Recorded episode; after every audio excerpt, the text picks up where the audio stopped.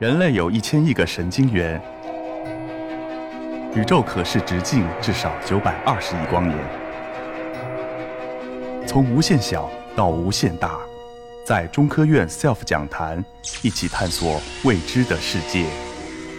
本节目由中科院 SELF 讲坛出品，喜马拉雅独家播出。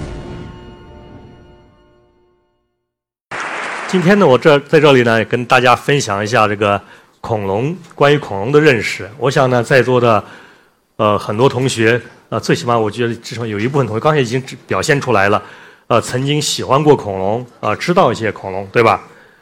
那么确实，恐龙一般认为是这个小孩子们的最爱，呃，很多呃同学可能在六岁到八岁或者有一段时间非常非常喜欢恐龙。为什么会喜欢恐龙呢？呃，我想呢，有一个原因是源自我们这个孩子的天生的好奇心。呃，孩子和大人有时候不一样，他有更多的好奇，所以他想知道这个世界上各种各样的事情。呃，比如说他看到恐龙以后，就会我我想有一个最明显的一个恐龙有个特征是什么特征？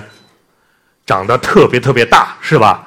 我想很多的同学就会想想问，为什么恐龙会长这么大？我想呢，这可能是很多同学喜欢恐龙的一个原因。当然了，呃，可能另外一个原因，就像刚才有些同学已经说到了，恐龙世界当中有很多明星，是吧？霸王龙、三角龙，我们都是追星族，每个人都喜欢明星，所以呢，我们喜欢这个呃，这个我们人类世界当中明星，也喜欢这个大自然当中明星，这是另外一个可能同学们喜欢恐龙的原因之一。当然，实际上同学们不知道的是呢，恐龙不光是你们的呃最爱，而且也是有一些科科学家的最爱，包括我自己。呃，为什么这么说呢？我们来看这个几个简单的数据。呃，我们知道美国有个很著名的杂志叫做这个《科学》，这个杂志在这个它建刊一百二十五周年的时候呢，呃，刊登了这个人类需要解决的一百二十五个科学问题。现在我在放这些问题，大家看见这些问题没有？都是我们人类科学。面临的最基本的一些问题，比如说这个什么组成的宇宙，我们能不能发现一种物理理论来解释世界上所有的现象，还包括一些数学上的问题，这个是很重要很重要的问题。但是呢，我们没有想到，实际上这一百二十五个科学问题当中呢，有很多很多都是跟古生物学或者说跟演化生物学有关系。比如说花是怎么起源的？比如说，呃，怎么样导致了生物上的大灭绝？还有刚才我提到的问题，比如说。恐龙为什么会长这么大？这些问题呢，实际上是我们科学家们特别特别感兴趣的问题，想解决的问题，也是我们科学界最基本的一些问题。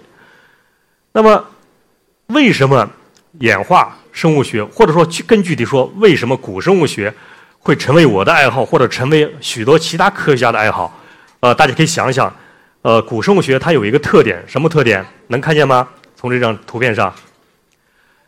它可以对，没错，它可以到大自然当中去。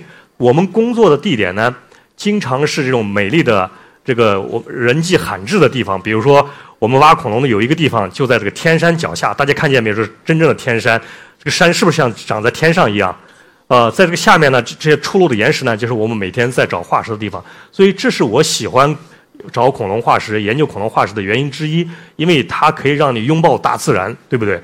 当然了。更重要的是，作为一个科学家，最重要的是什么呀？要有所贡献，有所发现。实际上，从事恐龙研究，从事古生物研究，你有很多的机会去享受科学的发现。呃，这是一九呃二零一二年的时候呢，英国有一个杂志叫做《自然》杂志，呃，他给我写了一个报道，呃，讲什么呢？就讲我发现的各种各样的恐龙化石。那么呢，呃，在过去的很多年当中。我自己在恐龙演化还有鸟类起源这些研究方向呢，确实，呃，应该说给我们的学科做了贡献。我自己也可以享受到这种发现的乐趣。我想同学们慢慢慢从这个小学到初中到高中，慢慢慢走向社会，以后你就会通过跟你们的父母的交流，还有观察周边的人，你就会发现，我们的人的一生要需要做很多很多的事情。你们现在当然当然的任务是学习，当然走向社会以后。你们想做什么事情？你可以想一想。当然，很多人说我想去当明星，我想去唱歌，我想去当体育这个运动员，我我想去当医生。每个在社会当中生存生存的人都需要做一些事情。那么这些事情呢，有些事情是为了满足你的自己的生活的需要，比如说我可以挣钱，我可以呃买个房子住，我可以买个汽车，对不对？当然了，很多的事情，当你满足这些事情以后呢，你会发现你还有更多的需要。什么需要？你需要这个尊重，你需要这个社会的认可，你需要给这个社会、给这个国家做贡献。这样的话，你才感觉到自己真正的是一个有价值的人。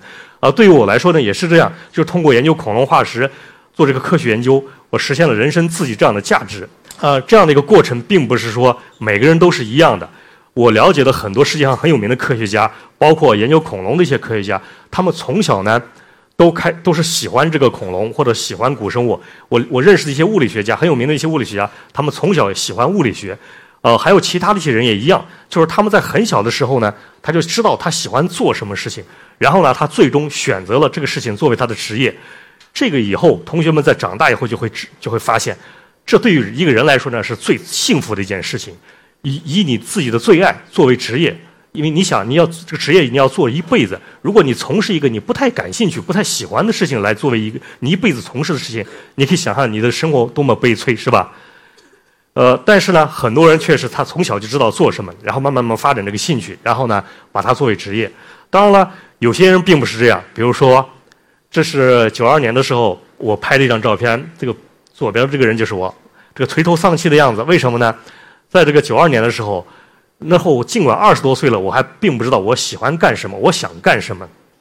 只是在了九二年以后，我二十多岁一直到三十岁的时候，我慢慢慢才知道，哦，原来研究恐龙是一个非常有意思的事情。原来研究恐龙也可以做对科学做出很大的贡献，对这个社会做出很大的贡献。所以呢，兴趣可以与生俱来，也可以后天培养。呃，什么时候有兴趣都不晚。呃，但是呢，重要的是你要找到自己的兴趣，然后呢，去争取以这个兴趣作为自己的职业。我想以后你就会意识到这个事情是对你的人生来说是多么多么的重要。当然了，回到头，我们还要言归正传，讲讲我们研究恐龙是怎么研究的，恐龙是有哪些地方有意思，我就分享几个小故事，就是关于研究恐龙的小故事。第一个小故事就关于恐龙灭绝，大家肯定都知道，恐龙灭绝是这个恐龙研究当中最有意思的事情，对吧？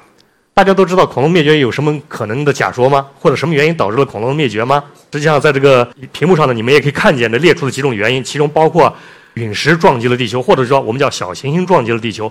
其他呢，还有人认为，在这个六千六百万年前大规模的火山喷发，也许是恐龙灭绝的这个原因之一。当然了，有各种各样的假说。那么科学家是到底是怎么得出这样的假说，然后怎么做研究的呢？实际上呢，我在这里呢就举这样的一个例子。呃，我们可以说是小型撞击导致了恐龙灭绝，也可以说是火山呃这个导致了恐龙灭绝。当然了，还有各种各样的可能性。比如说，我们现在如果大家喜欢那个科普的话，喜欢呃物理学的话，一定听说过这个名字叫做什么黑洞。那么有没有可能黑洞导致了恐龙灭绝呢？大家想一想，有可能吗？确实，黑洞能不能导致恐龙灭绝？呃，是一种是一种可能性，我们可以去探讨，可以去研究，对不对？呃，但是呢，有一个科学家提出了一个比黑洞还要怪的一个假说，什么呢？就是他认为是暗物质杀死了恐龙，然后让恐龙在六千六百万年前从这个地球上消失了。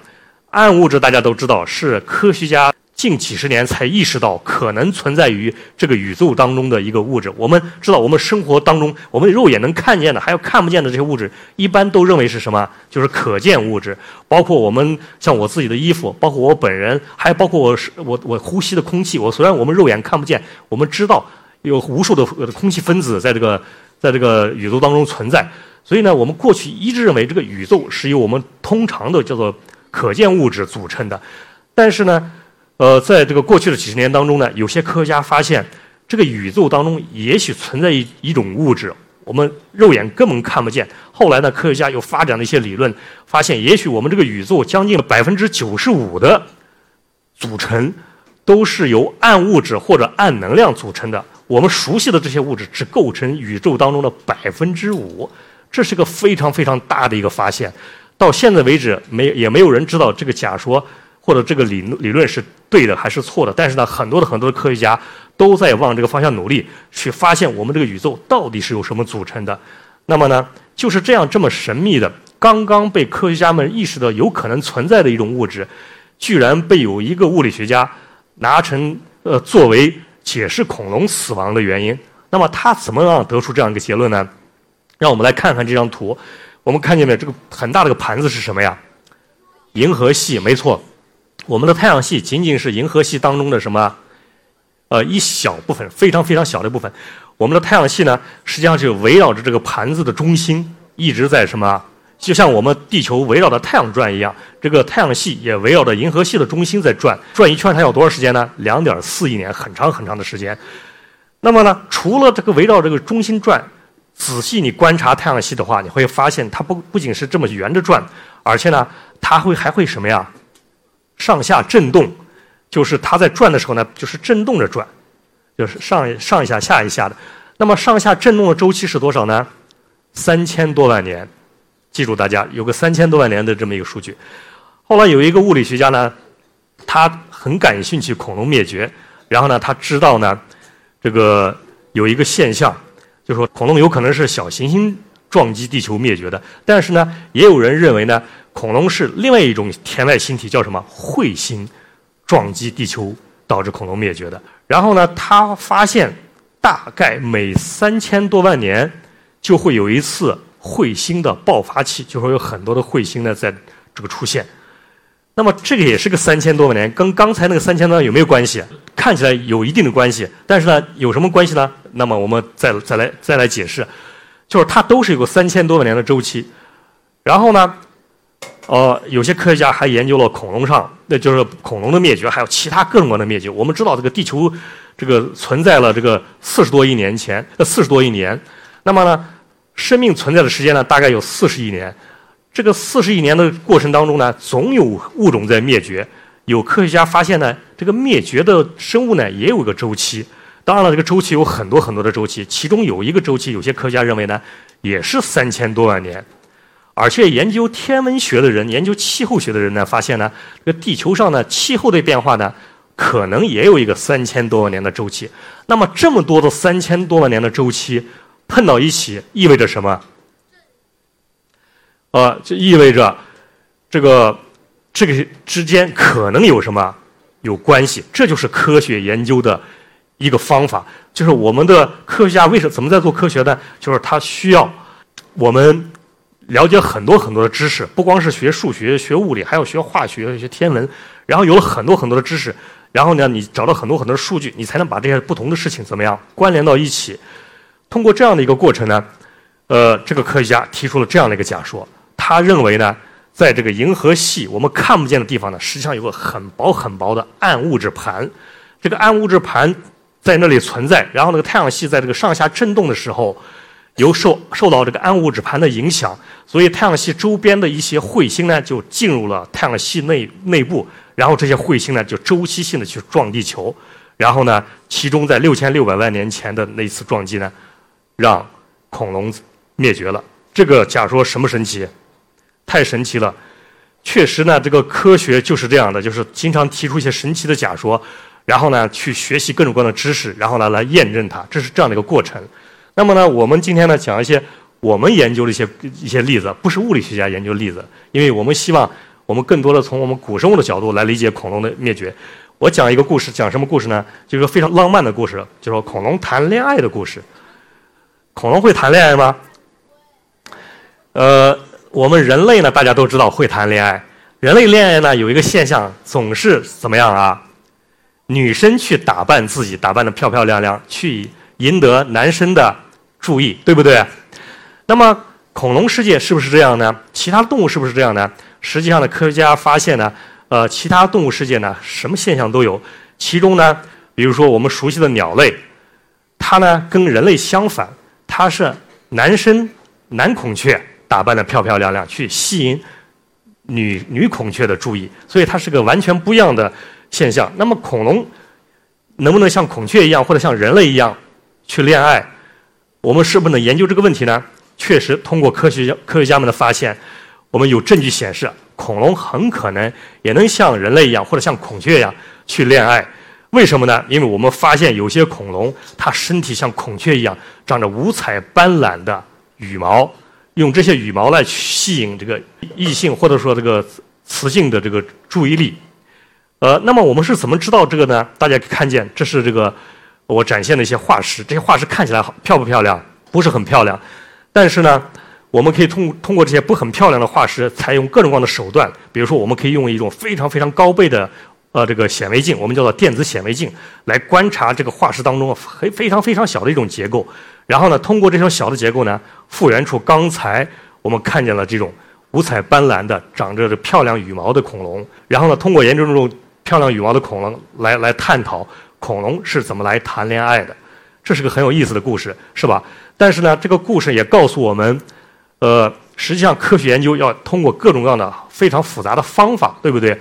你要找到化石以后，要知道用一些很先进的仪器，而且呢，也知道怎么样发明一些方法，把这个仪器当中获取的信息，来来来解释出来，对科学做出贡献。那么这样的一个研究。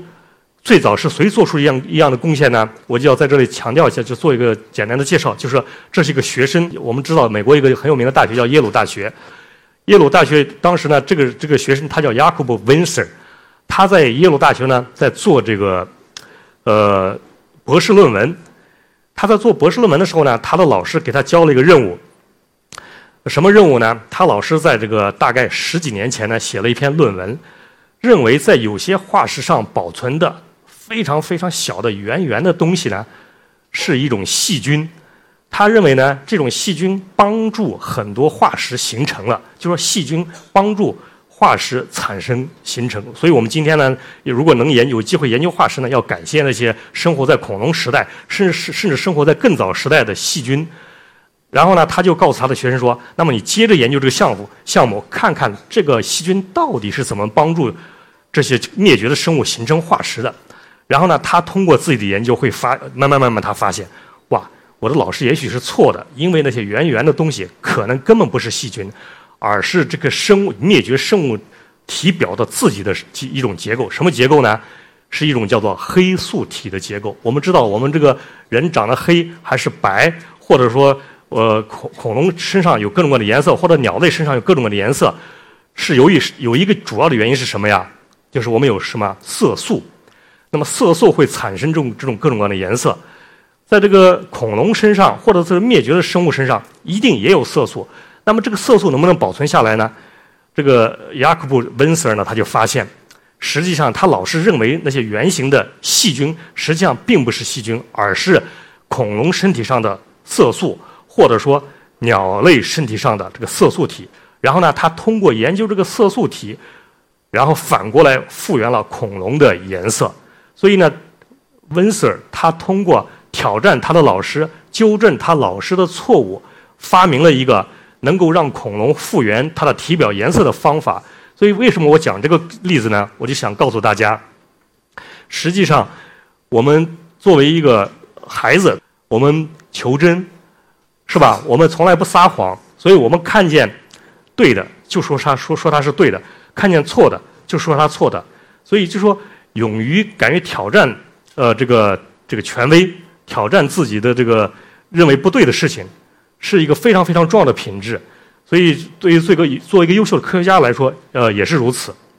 呃，这是呢讲的一个科学当中的一个一个特征，一个特质。那么我再讲另外一个故事。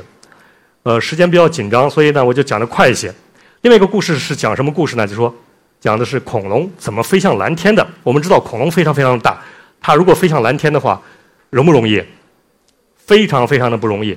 呃，由于时间的关系，我就不讲细节了。那么呢，呃，很多的科学家在研究这么巨大的恐龙怎么样飞向蓝天的。呃，在过去的一百多年当中呢，呃，人们呃这个做出了两种假说。一般来说呢，认为呢是要不然是从地面飞向蓝天的，要不然呢是从树上飞上蓝天的。呃，前一种假说呢，听起来是不是困难一些？它要克服重力。然后呢，飞上蓝天。后一种假说呢，他认为呢是恐龙的祖先呢是生活在树上的一种小型的生物，然后呢，它可以借助重力，然后学会这个滑翔，然后慢慢慢慢慢慢学会飞行。那么这两种假说到底哪种假说是正确的假说呢？如果我们看今天的大自然的话，你会显然发现会飞的或者会滑翔滑翔的动物都是从哪里起飞的？都是从高处起飞的，是吧？它从悬崖上，从树上，因为这个非常非常的容易。呃，那么如果通过这样的一个数据，我们如果推论恐龙是怎么起飞的，应该是哪种假说正确呀？第二种假设正确，没错，这是这个科学研究的一个简单的逻辑，我们叫做这个归纳法，就是你你要发现一种现象不停的产生，不停的产生，那么呢，你就会用这个现象来推测可能的你你要研究的可可能的科学问题。恐龙在树上演化出飞行能力的话，它应该生活在哪里？它它应该在生活在树上，对不对？这是个简单的逻辑推论。但是呢，我们知道过去的科学家发现。通过很多很多的研究，很多很多的化石，发现了大多数这个化石，大多数恐龙呢，实际上是它是生活在哪里的？生活在地面上的。那么，如果是地恐龙是生活在地面上的，它变成了鸟类，然后呢，它的它的飞行能力应该是从哪里演化出来的？大家能推出来吗？肯肯定能推出来，对吧？它应该是在地面上演化出飞行能力的。这是一个简单的叫什么？叫演绎法。如果一个动物是生活在地面上的，它又有它慢慢演化出了飞行能力，它的飞行能力肯定是在什么地面上演化出来的。那么，在二零零年的时候呢，我们有了一个非常非常重要的发现，发现呢，过去认为恐龙都是生活在地面上这个观点不见得是正确的，因为我们发现了一些化石，证明这些化石呢有可能怎么了？是生活在树上的，比如说这个小盗龙化石。我们如果仔细研究这个小盗龙化石的话，你会发现它身体上有一些身体结构，比如说它的脚趾的形状，比如说它的大小，都只是它有可能什么生活在树上。如果这个小盗龙是生活在树上的，那么有没有可能其他的恐龙也生活，也还更多的恐龙生活在树上？有这样的可能性，对吧？那么通过这样的一个研究呢，我们就认为，也许。大多数恐龙是确实是生活在地面上的，这个被其他科学家证明了。但是呢，有一批小型的恐龙可能是生活在树上的，就像小盗龙一样。它们呢是在树上生活的时候呢，慢慢慢慢演化出了飞行能力。这个发现重不重要？非常重要，因为它让我们把这个地面的恐龙和在天上的恐龙，或者是会飞行的鸟类连接在了一起。然后呢？后来我们又发现了更多的小盗龙的化石，有了更惊人的信息。什么惊人的信息呢？比如说，在这个小盗龙化石上，我们发现这个小盗龙身上的羽毛它是不对称的。我们知道，一般呢会飞或者飞行能力越强的鸟类呢，它的羽毛是不对称的，而这个不会飞的鸟，它的羽毛一般是什么对称的。所以呢，如果这个恐龙有了这个不对称的羽毛，指示着这个恐龙怎么了？是不是已经有了飞行能力？而且呢，更奇怪的是，这个不对称的羽毛呢，它不仅长在翅膀上，像像现在鸟类一样，还长在这个脚上，甚至呢，在它的尾巴上。那么呢，你要如果复原起来，它是一个什么恐龙啊？四翼恐龙，长得特别特别的怪。那么，是不是存在四翼恐龙？是不是存在一种长着四个翅膀会飞的恐龙？这个好像是我们通过研究这个化石得出这样的一个结论，对吧？但是如果说你看这个研究历史的话，它往往不是这么简单。实际上，在我们研究这些恐龙之前呢，其他的科学家已经找到了其他的一些恐龙化石，比如说这个呃，也是类似小盗龙这些这些化石呢，跟这小盗龙化石，我们找到小盗龙化石是一模一样的。但是呢，他们通过同样的类型的化石得出的研究结论却完全不一样。为什么呢？比如说，一个研究小组认为这个。他们的化石上根本就没有长这个不对称的羽毛，他们的化石应该是长着对称的羽毛。另外一个小小组呢认为呢，这些小盗龙化，他们研究小盗龙化石呢，脚上没有长羽毛，它只是像正常的恐龙或者正常的鸟类一样是翅膀上长着羽毛。那么这些科学家为什么会得出跟我不一样的结论呢？大家能想到吗？实际上呢，他们的化石跟我们的化石是一模一样的，但是呢。他们其实是犯了一个小错误，什么小错误呢？我们知道呢，我们在研究恐龙化石，或者我们在做各种各样的研究，研究物理、研究数学的时候呢，我们有个前提，我们要能研究，首先我们要有这个什么呀？有这个知识，我们要有先要学会这些知识。所以呢，我们在学知识的过程当中呢，能帮助我们研究，但是呢，在学识识的过程当中呢，也会怎么样？禁锢我们的思维。呃，为什么这两个小组认为，一个小组认为这个？恐龙脚小盗龙脚上没有这个羽毛，另外一个小小组认为小盗龙身上没有不对称的羽毛，因为呢，从来也没有见过有脚上长有羽毛的恐龙，甚至在鸟类呢，一般我们都知道鸟类是翅膀上有有飞羽，脚上长不长？一般都不长，对不对？而且我刚才讲了，一般认为鸟类会飞，恐龙会会不会飞啊？恐龙是生活在地面上的，所以呢，恐龙既然生活在地面上，它可不可能长这个不对称的羽毛？所以它也不会长不对称羽毛。这是这些科学家因为基于原来的这个知识限制，受到它的局限，所以呢，他得出这样的两个结论。但是呢，正是由于他们由于受到这样的一个思维的禁锢，让我们有机会呢。继续我们的研究，所以呢，在他们2002年发表他们的论文之后，一年之后呢，我们在2003年发表了我们的看法。我们认为他们讲的不对，小盗龙应该长着四个翅膀，它的羽毛也是不对称的。所以我们发表了一篇论文，让这篇论文呢成为了全世界很多很多科学家关注的论文。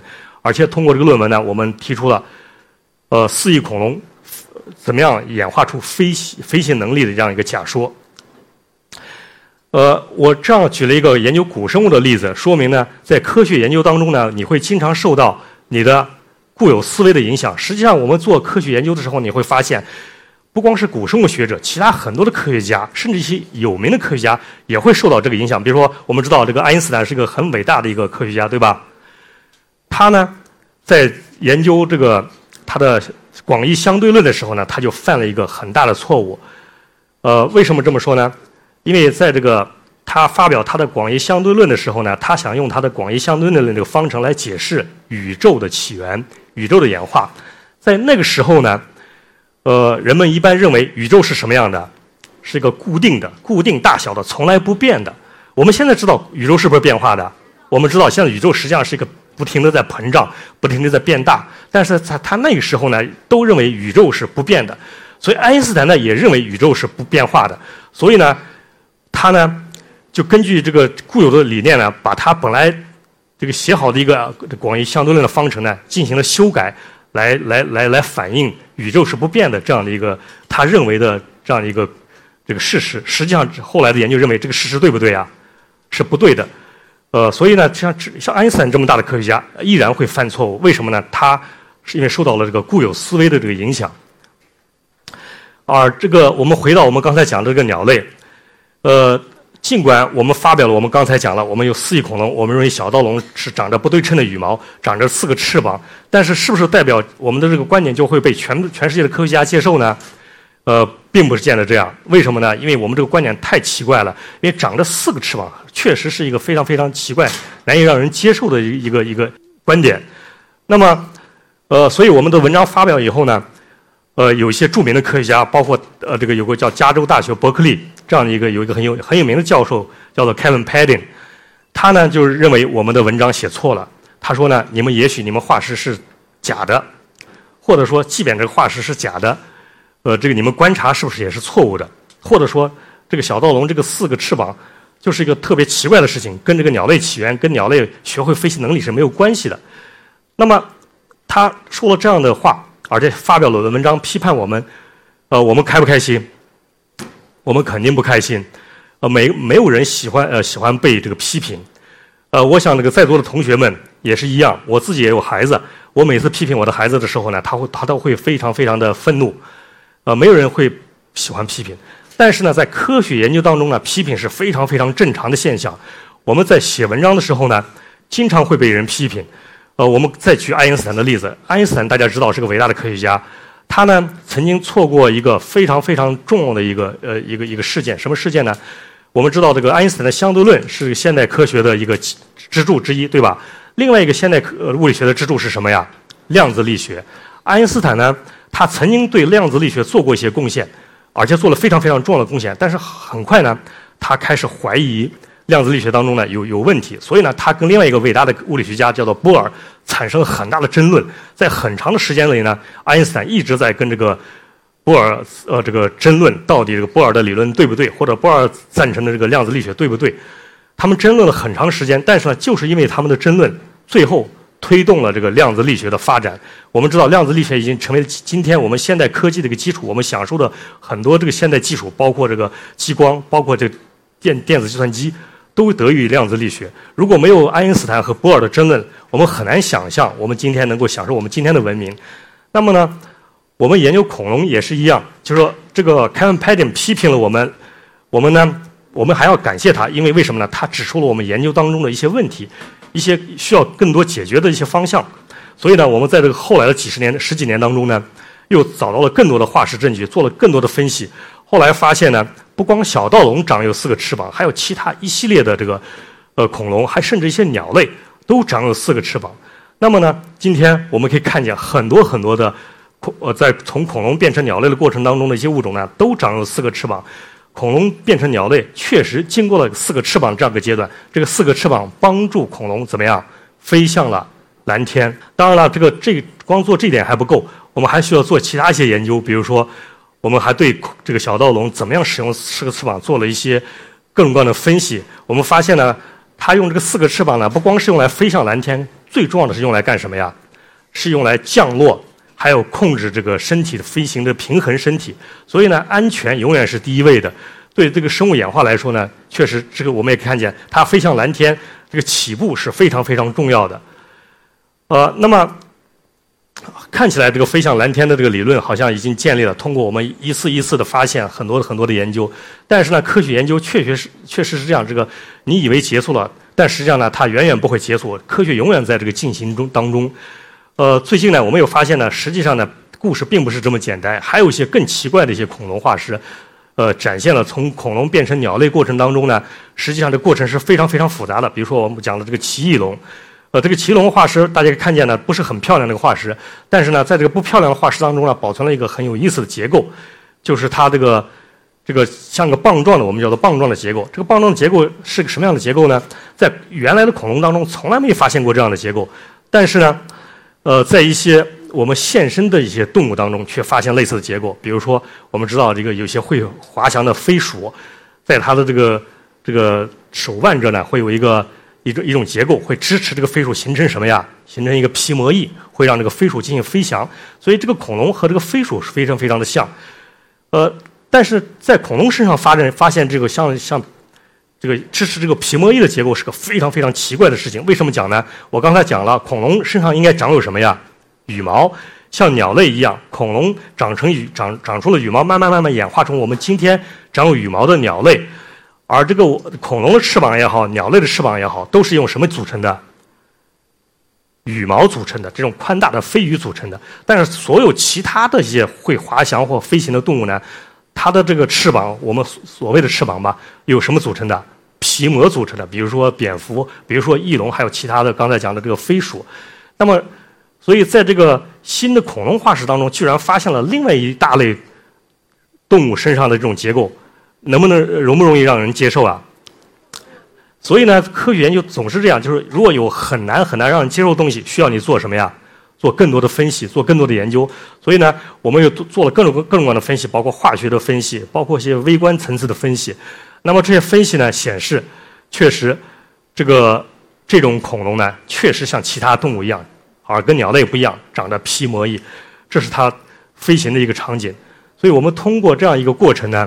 发现，这个恐龙的世界呢，实际上是复杂多样的。